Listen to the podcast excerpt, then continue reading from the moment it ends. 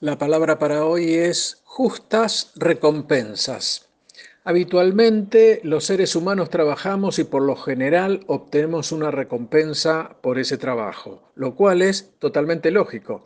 Y mientras más dedicación tenemos en la tarea realizada, esperemos que esa recompensa sea proporcional al esfuerzo realizado. Con esto en mente, veamos lo que el apóstol Pablo dejó plasmado en 1 Corintios 3.8, que dice, y el que planta y el que riega son una misma cosa, aunque cada uno recibirá su recompensa conforme a su labor.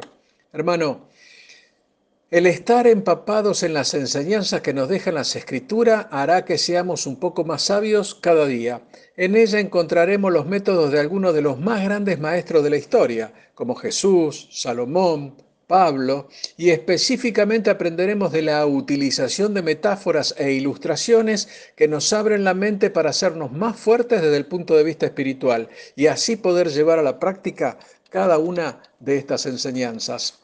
Y si hacemos foco en 1 Corintios 3, del 1 al 17, veremos que Pablo utiliza distintas metáforas para promover la unidad en la iglesia y nos ilustra sobre las bases de las recompensas eternas. Veamos, 1 Corintios 3, del 6 al 8, utiliza una metáfora agrícola que dice así, yo planté, Apolo regó, pero el crecimiento lo ha dado Dios. Así que ni el que planta es algo, ni el que riega, sino Dios, que es el que da el, el, crecimiento. Y el que planta y el que riega son una misma cosa, aunque cada uno recibirá su recompensa conforme a su labor. Y en 1 Corintios 3, del 10 al 17, utiliza una metáfora de arquitectura para hablar de recompensas, que dice así, conforme a la gracia de Dios que me ha sido dada, yo como perito arquitecto puse el fundamento y otro edifica encima.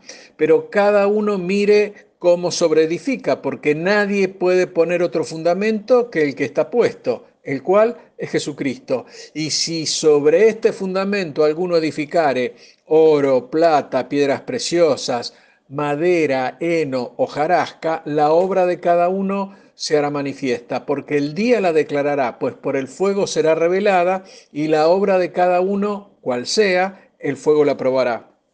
Si permaneciere la obra de alguno que sobreedificó, recibirá recompensa. Si la obra de alguno se quemare, él sufrirá pérdida. Si bien él mismo será salvo, aunque así como por fuego, ¿no sabéis que sos templo del Espíritu de Dios y que el Espíritu Santo mora en vosotros? Si alguno destruyera el templo de Dios, Dios le destruirá a él, porque el templo de Dios, el cual sois vosotros, santo es. Y sí, hermano, estará bueno que lo sepamos. Dios probará cómo plantamos y cómo construimos. El cómo hemos utilizado lo que Dios nos ha dado determinará nuestras recompensas o falta de ellas. Así que quizás deberíamos realizar un inventario de lo que hemos recibido de parte del Señor.